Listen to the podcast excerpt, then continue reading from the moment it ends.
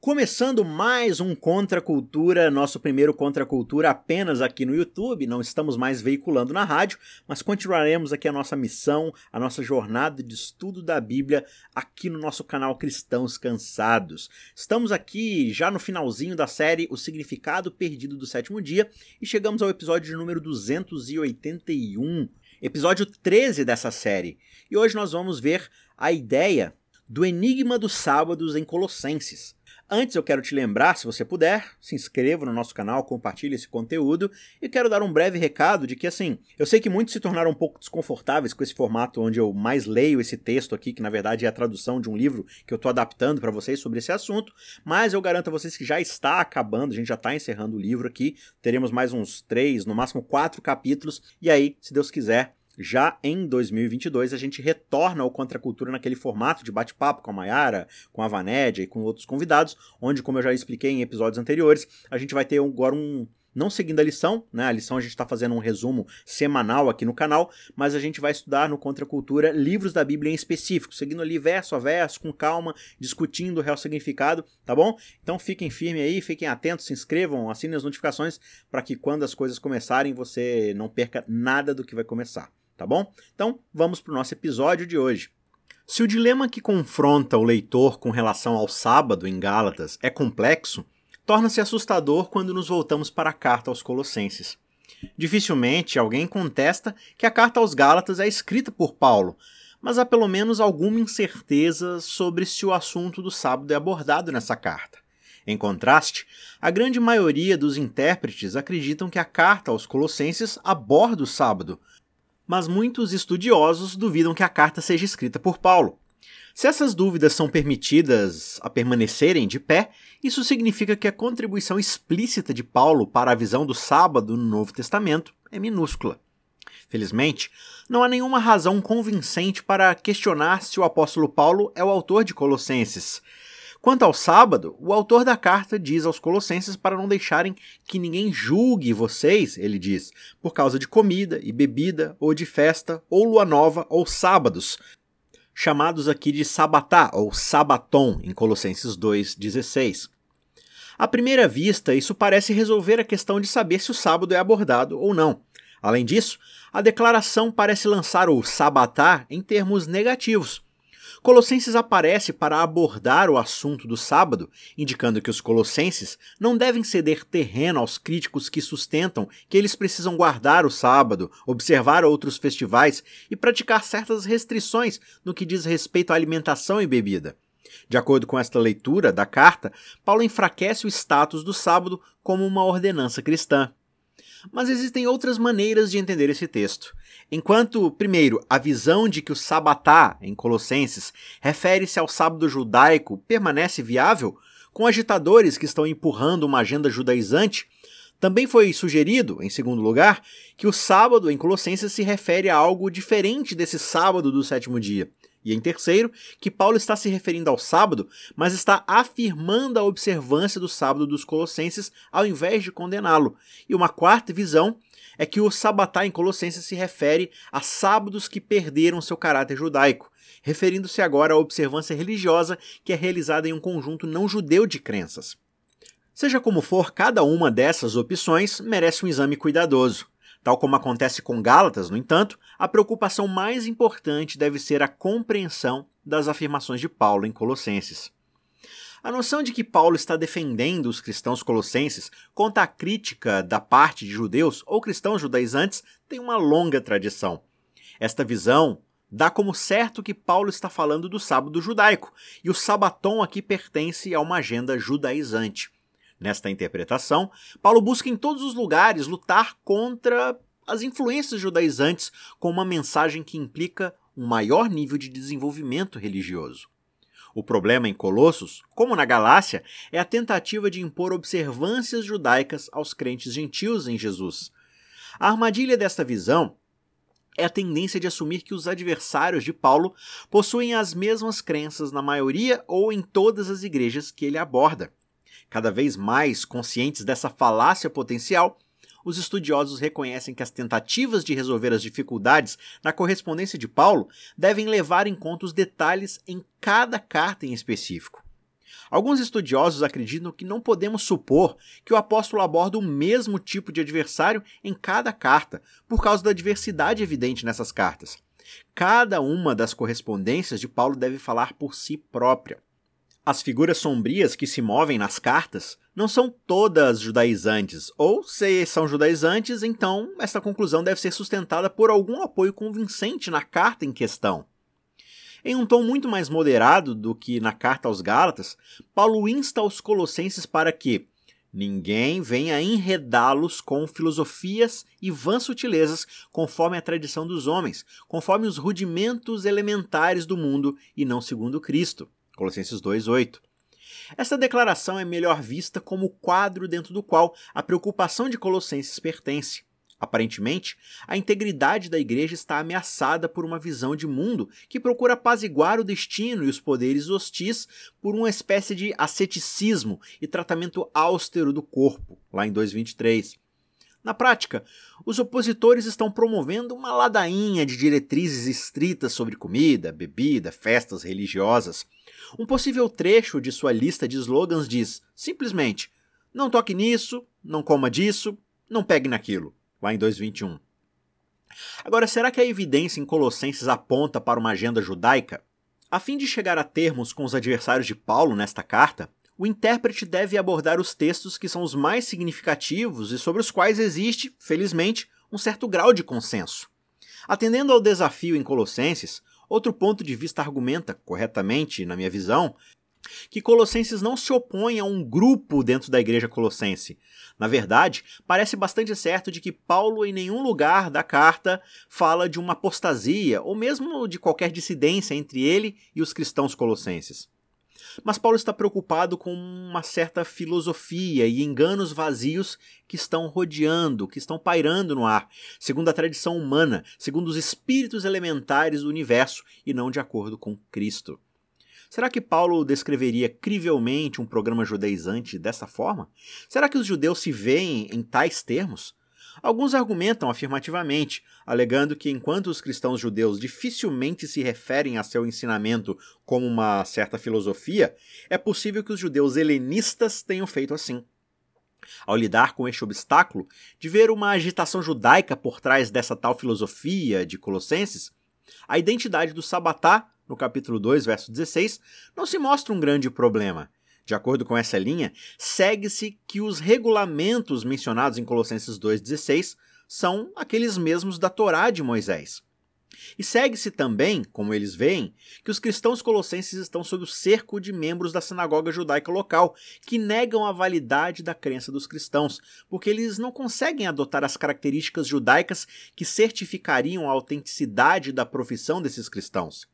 De acordo com o capítulo 2, versos 16 e 17, dizem eles, os cristãos em Colossos são condenados pela sinagoga local porque eles não mantêm os regulamentos da Torá que são mais cruciais para a identidade judaica, ou seja, as leis sobre idolatria e pureza, as festas judaicas e o sábado.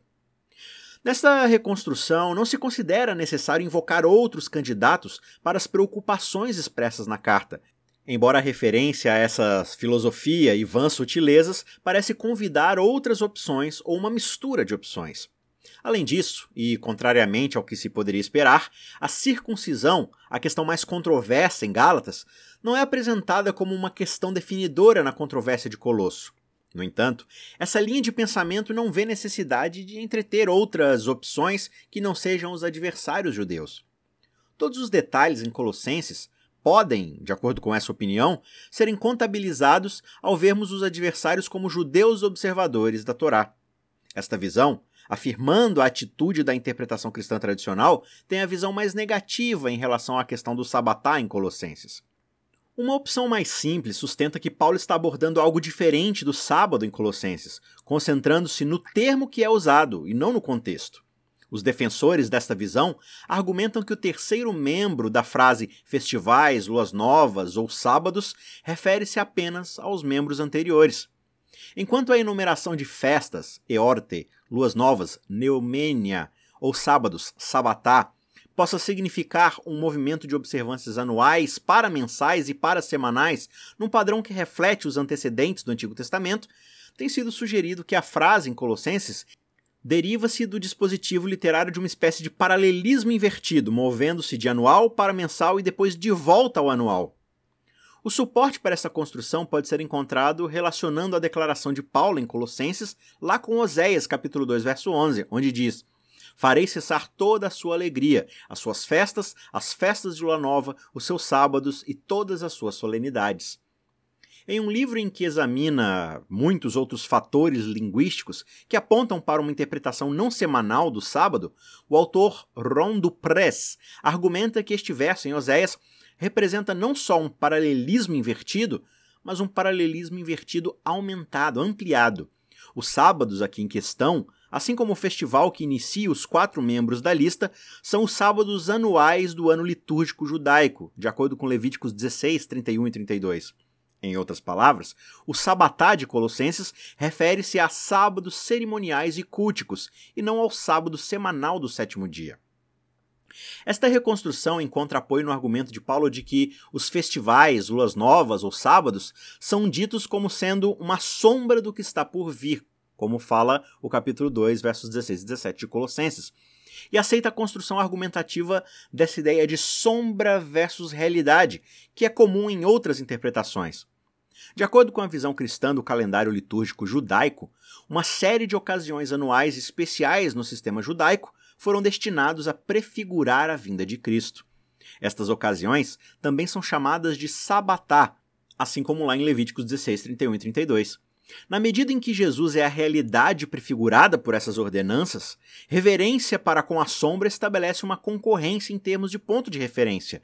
Isso se sobrepõe com a interpretação anterior de que ninguém pede pela sombra, por maior que seja, uma vez que a realidade tenha chegado.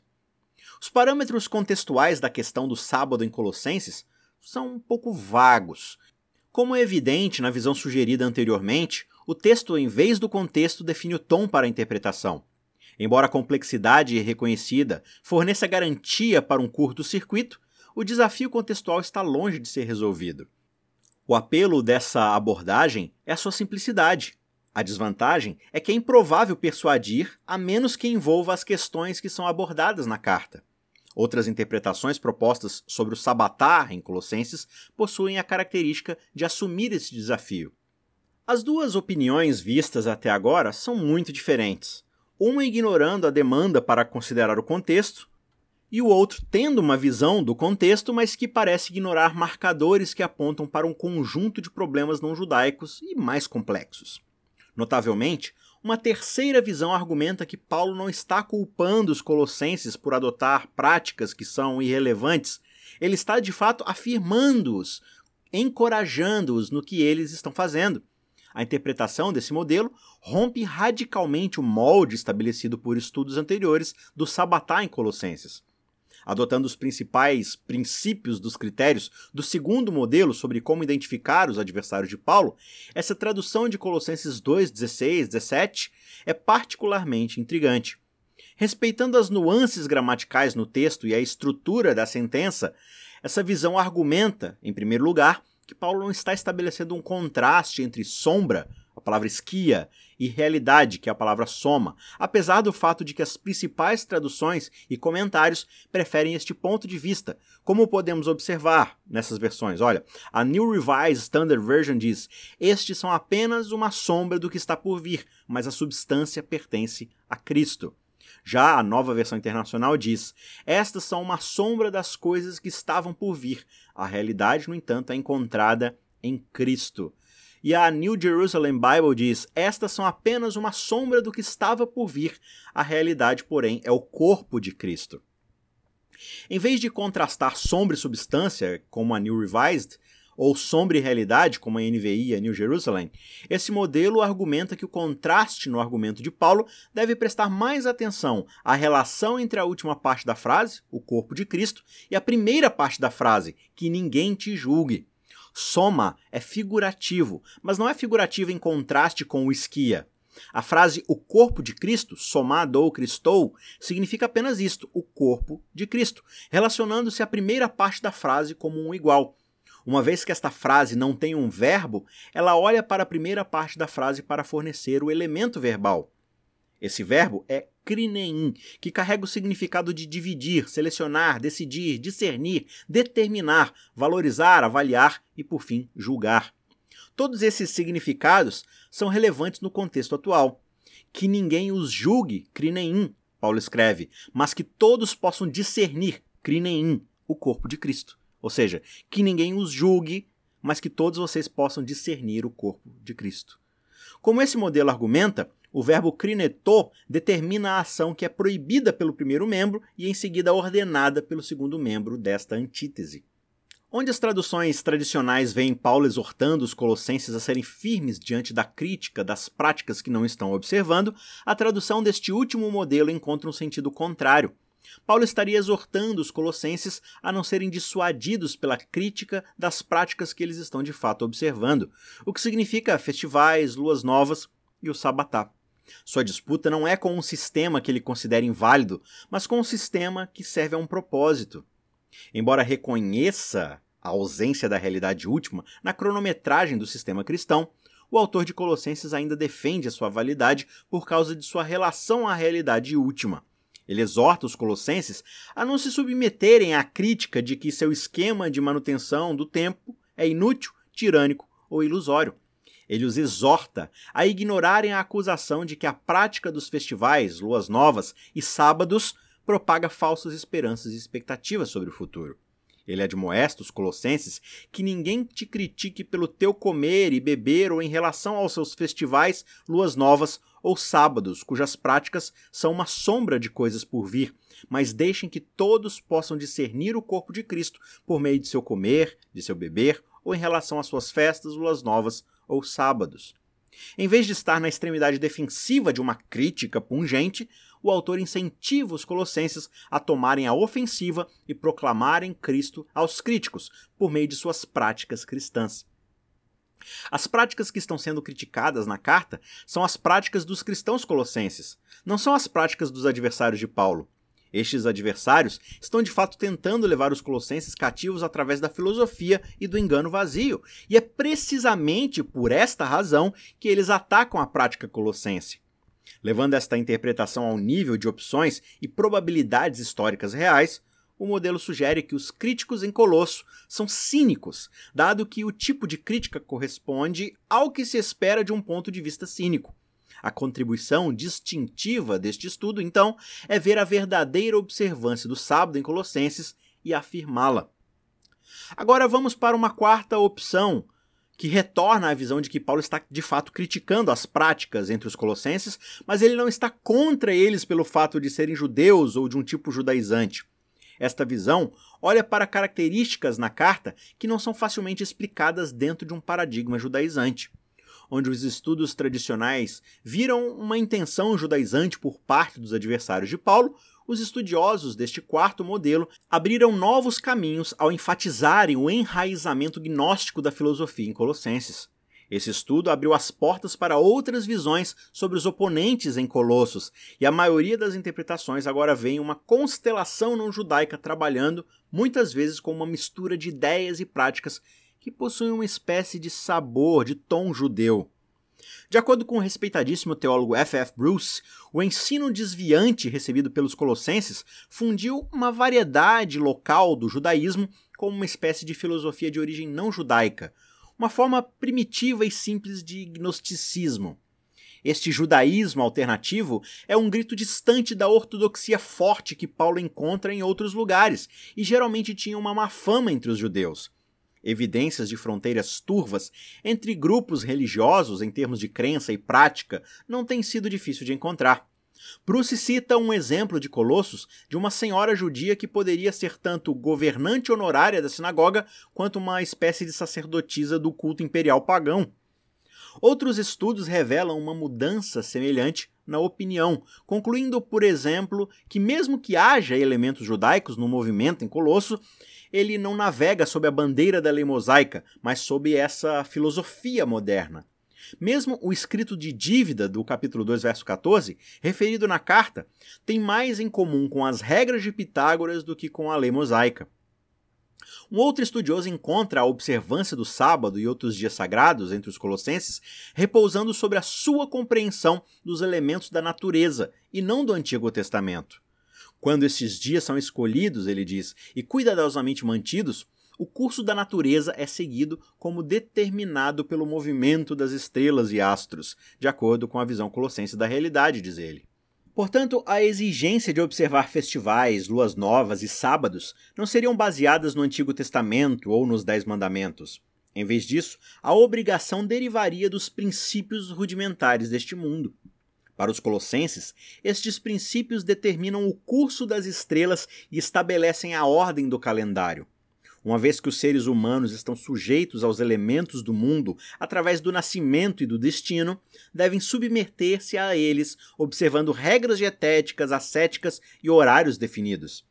A filosofia faz uso de noções assumidas pelos judeus, conclui esse estudo, mas estas foram reformuladas na fornalha do secretismo e submetidas aos elementos do mundo para se tornarem veículos para sua expressão a possibilidade de que os colossenses observaram um calendário sagrado por causa dos espíritos elementares do mundo deve ser distinguido da manutenção do sábado no Antigo Testamento, onde este é prova de conformidade com a lei de Deus.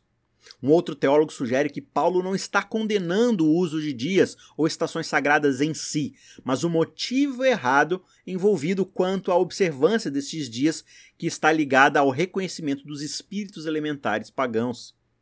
De forma ainda mais profunda, essa visão demonstra que os princípios dos adversários de Paulo em Colossos são bastante diferentes dos pontos de vista que ele confronta em sua carta, por exemplo, aos Gálatas. Por um lado, não há menção das obras da lei e nenhuma polêmica contra a circuncisão. Isso leva a concluir que os líderes da filosofia colossense são gentios, na verdade. O ambiente foi caracterizado por um nível significativo de sincretismo religioso houve uma significativa quantidade de empréstimos de um culto para o outro. Havia também uma forte tendência para as novas religiões assimilarem as características das antigas religiões locais. Mas se os adversários em Colossos eram gnósticos, platônicos e pitagorianos, cínicos, aderentes aos princípios da religião popular, ou pessoas que empurraram uma mistura distinta de platonismo popular, judaísmo e elementos cristãos que coabitam em torno da busca pela sabedoria, como argumentado em profundidade por outros estudiosos, o denominador comum de todas essas opções é o que eles não eram, e eles não eram principalmente judaicos. A busca de sua exata identidade pode nos iludir, mas a soma de todos esses estudos percorre um longo caminho para eliminar a noção de que os adversários judaizantes constituem uma conta única, uma única direção, definível e adequada para o conflito em Colossos. A possibilidade de que o sabatá em Colossenses refere-se a algo diferente do sábado, do sétimo dia, não pode ser descartada, e devemos também levar a sério a possibilidade de que Paulo fala afirmativamente da guarda sabática colossense. A evidência mais pesada, no entanto, parece favorecer uma explicação composta. A quarta opção, portanto, convida a um novo olhar para a mensagem mais ampla de Colossenses. Mesmo que os festivais, luas novas ou sábados sejam termos originários de práticas judaicas, eles não têm o mesmo significado para os colossenses como lá no Antigo Testamento. Especialistas entendem que os colossenses não estavam interessados nos festivais e no sábado porque eles ensaiavam a narrativa do Antigo Testamento ou porque prefiguravam a salvação. Tempos e estações são expressões da ordem governada pelos poderes cósmicos que dominam o nascimento, a morte, as doenças e o destino da humanidade, segundo a crença colossense. Quando esta diferença crucial entre o significado do sábado no Antigo Testamento e o dos colossenses é negligenciada, ela leva a conclusões injustificadas e enganosas. A ênfase de Paulo não pode ser divorciada de seu contexto histórico ou do problema específico que ele procura corrigir. Ao contrário da perspectiva colossense, o sábado no Antigo Testamento dificilmente repousa sobre uma filosofia vazia e enganosa baseada na tradição humana e nos princípios rudimentares deste mundo. Mais do que em Gálatas, Paulo está preocupado com a criação e o início do mundo, e não menos do que em Gálatas, ele está ansioso para apontar o que tem sido feito para corrigir o que deu errado. Duas ênfases distintas se unem nesta carta. A primeira apresentando Cristo como Criador, e a segunda apresentando Cristo como aquele que superou os principados e potestades. Ambas as ênfases têm justamente uma relação com o sábado. Em Colossenses, Paulo enxerga a criação e o trabalho de restauração como indivisíveis, mantidos juntos na mesma pessoa. Cristo, insiste Paulo, não é apenas o Salvador, mas também o Criador. Em uma das declarações mais desenvolvidas sobre a divindade de Jesus no Novo Testamento, Paulo escreve que ele é a imagem do Deus invisível, o primogênito de toda a criação, pois nele todas as coisas foram criadas, no céu e na terra, visíveis e invisíveis, sejam tronos ou domínios ou principados ou autoridades. Todas as coisas foram criadas através dele e para ele. Ele é antes de todas as coisas, e nele todas as coisas se mantêm unidas. Capítulo 1, versos 15 a 17. Esta passagem inclui Cristo no Deus único de Israel. Cristo não está meramente exercendo a autoridade delegada a criação de todas as coisas é uma característica da retória monoteísta judaica, e Paulo a significa com uma série de preposições gregas, cada uma das quais cobre um aspecto das ações divinas que agora são encontradas em Cristo. A criação é dele, por meio dele e para ele, colocando Cristo dentro da relação divina com todas as coisas. Ele é, como esta terminologia foi entendida, a causa eficiente, a causa instrumental e a causa final de tudo aquilo que existe. Assim como no Antigo Testamento, o verbo bará, criar, é um verbo que só pode ter Deus como seu sujeito. O retrato do Novo Testamento de Cristo como Criador só pode significar que Cristo está incluído na identidade divina. Foi na plataforma do papel de Cristo como Criador que Paulo construiu o argumento para a obra de Cristo como Redentor. O Deus que cria e que redime são a mesma pessoa. E Cristo é essa pessoa. Sua supremacia na criação é a base para a cura do flagelo que afeta toda a criação. Mas isso é mais do que um argumento marcante e conveniente para a pré-existência e a divindade de Cristo. Em Colossenses, a criação é o ponto de referência para a redenção. Paulo vê Jesus como o primogênito da criação e o primogênito dos mortos. Seu papel como criador expressa seu mandato, mas também evoca a criação como o estado ao qual todas as coisas devem ser restauradas. Por causa do triunfo de Cristo, a criação poderá voltar a si mesma. A criação e a redenção pertencem a um todo indivisível.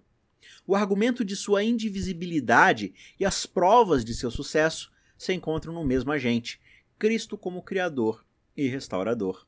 Quando Jesus andou pela terra como ser humano, diz Paulo, ele afirmou e recuperou o domínio sobre todo o território que lhe trouxe a existência no princípio. Paulo afirma que, através de Cristo, Deus teve o prazer de reconciliar consigo todas as coisas, seja na terra ou no céu, fazendo a paz através do sangue de sua cruz. Capítulo 1, verso 20. O significado da reconciliação pode ser melhor expresso em termos cotidianos. Paulo usa a palavra grega apokatalasso, que significa reestabelecer relações interpessoais amistosas adequadas após estas terem sido perturbadas ou quebradas.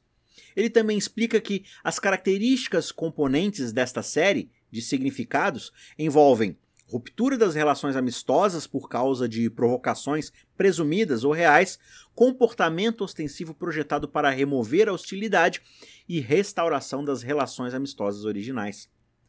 No fim das contas, Paulo diz que através do Filho, Deus decidiu trazer todo o universo de volta para si mesmo. A restauração de um relacionamento anteriormente amigável, mas posteriormente quebrado, vem a ser o significado do que Cristo realizou por sua morte na cruz. Mas Paulo também introduz uma revelação intrigante ao escrever que através dele, Deus escolheu reconciliar todo o universo consigo mesmo, fazendo a paz através do derramamento de seu sangue na cruz, para reconciliar todas as coisas, seja na terra ou no céu, somente através dele. O elemento intrigante e muitas vezes negligenciado é mencionado duas vezes neste texto. De acordo com Paulo, o que transpirou na particularidade da cruz tem o objetivo de ter um impacto cósmico. Tem a ver com todo o universo, e a missão pacificadora pretende curar o distanciamento, seja na Terra ou no céu. Esta descrição levanta pelo menos duas questões. A primeira é determinar o que tinha dado errado, que poderia ser corrigido por meio da morte de Cristo na cruz. Antes de tentar responder a esta pergunta, é importante admitir que a morte de Jesus na cruz sempre ultrapassará as formas que procuramos explicar. Os Colossenses descrevem um problema e ele sustenta Cristo como a solução, mas não se deve assumir que a descrição do problema se prepara adequadamente para a solução. A segunda questão diz respeito a como devemos entender a abrangência cósmica em Colossenses, a sugestão de que também havia algo no céu que precisava ser corrigido. Em Colossenses, estas questões estão tão intimamente relacionadas que o propósito da morte de Cristo na cruz não pode ser separado de seu impacto sobre todo o universo. Paulo escreve que os crentes foram resgatados do poder das trevas, no capítulo 1, verso 13, sob cuja influência estavam estranhos e inimigos do entendimento, capítulo 1, verso 21. Ele recorda sua submissão aos espíritos elementares do universo, 2, 8 e 20, e aos governantes e autoridades, 2,15, cujo líder é designado lá na carta aos Efésios próximo aos Colossenses, como o governante do poder do ar, de acordo com o capítulo 2, verso 2. Estas, com certeza, são metáforas para o poder de Satanás e sua atividade enganosa. Estes seres são maus e hostis aos propósitos de Deus. Além disso, eles não devem ser vistos meramente como emanações de um Deus elevado ou mesmo como forças impessoais. Cristo é claramente apresentado como a solução contra esses poderes. No contexto colossense, ouvimos alusões à história da queda em Gênesis, a agência satânica, o método sinistro do mal e a espúria acusação de Satanás, retratando Deus como caprichoso e arbitrário. E vemos o resultado não apenas entre os colossenses, que se tornaram estranhos e inimigos no entendimento, mas também em todo o universo. O texto completo da solução divina em Colossenses é, portanto, digno de reflexão e despojando os principados e as potestades, escreve Paulo, publicamente os expôs ao desprezo, triunfando sobre eles na cruz. Capítulo 2, verso 15. Aqui também, uma tradução mais gráfica descreve melhor o que se vê acontecendo.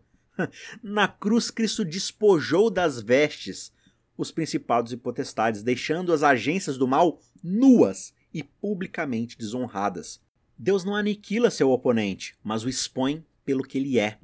Na cruz, as acusações que foram feitas contra Deus se voltam contra o maligno. Jesus, que é desnudado e exposto na cruz, na verdade desnuda o maligno de suas roupas, deixando exposto e despojado do poder. Jesus vem como a solução para a situação que é definida pela narrativa bíblica.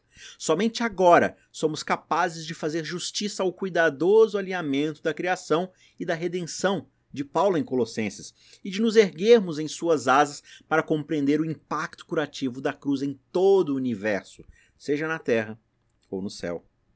Quando Paulo diz aos Colossenses para não deixar ninguém condená-los em questões de comida, bebida ou de se observar festas novas ou sábados, permitindo a possibilidade de que o sábado esteja em vista, seu escrito é melhor entendido como um comentário sobre o sincretismo que ele enfrenta este pano de fundo ajuda a resolver o enigmático comentário de que tudo isso tem sido sombra das coisas que haviam de vir, porém o corpo é de Cristo. Se, como muitos estudiosos acreditam, Paulo está jogando aqui sobre o contraste entre sombra, esquia e corpo, soma, essa imagem não deve ser fortemente pressionada. Funciona muito melhor se vermos sombra como algo irreal e corpo como a realidade. Paulo está instando os colossenses, a descartar outros pontos de referência além de Cristo. Seu ponto, então, é que estas coisas são uma mera sombra do que deve ser. A realidade pertence a Cristo. De fato, a expressão o que está por vir, tom melonton, sugere uma experiência que ainda não está ao nosso alcance. Mas se o sabatá no sincretismo colossense parece refletir negativamente sobre o sábado, as afirmações arrebatadoras em Colossenses falam precisamente da realidade da qual o sábado bíblico é o sinal. Neste sentido, as afirmações teológicas de Gálatas e Colossenses chegam ao mesmo destino. Estas cartas, cada uma à sua maneira, sustentam Jesus como o meio pelo qual a má percepção que a humanidade tem de Deus será superada. Em Colossenses, a alienação que é superada perpassa toda a ordem cósmica. Paulo insiste na unidade da criação e da redenção porque o mandato de Cristo na redenção está ancorado na criação. A demolição dos principados e potestades pela morte de Cristo na cruz cura a estranheza que afeta todo o universo, porque aquele que morre na cruz revelou quem é Deus. Parece quase simples demais afirmar que as constatações teológicas de Paulo em Gálatas e em Colossenses correm em paralelo com o que o sétimo dia afirma sobre Deus. Ao anteciparmos, como vemos na história, que a igreja cristã se afastará do sábado, a mensagem de cumprimento de Paulo e sua história de fidelidade de Deus não são o solo em que devemos esperar descontinuidade. Se o sétimo dia é o sinal da criação, será que algum outro dia será o sinal da redenção? A resposta deve ser que tal mudança é inconcebível, a menos que tenha havido uma quebra na identidade de Deus. Se o sábado é o dia do Criador, será que o Redentor terá um outro símbolo? Em muitos pontos, somos prejudicados por nossa capacidade limitada de resolver a situação a que Paulo está se referindo. Duas conclusões, porém, são possíveis. Em Colossenses, como um todo, o sabatá não vem diretamente do Antigo Testamento ou de um simples adversário judaizante. O ponto de vista tradicional é defeituoso nesse ponto. Ainda mais importante, vemos Paulo proclamar que o Cristo restaurador é também o Cristo criador, aquele em quem toda a plenitude da divindade habita corporalmente. A criação e a restauração não se desfazem, não se anulam, porque a restauração prova a fidelidade de Deus. Um relato claro e definitivo do Sabatá em Colossenses pode estar até fora de alcance, mas as afirmações mais pesadas desta carta são aquelas das quais o sábado é justamente o sinal.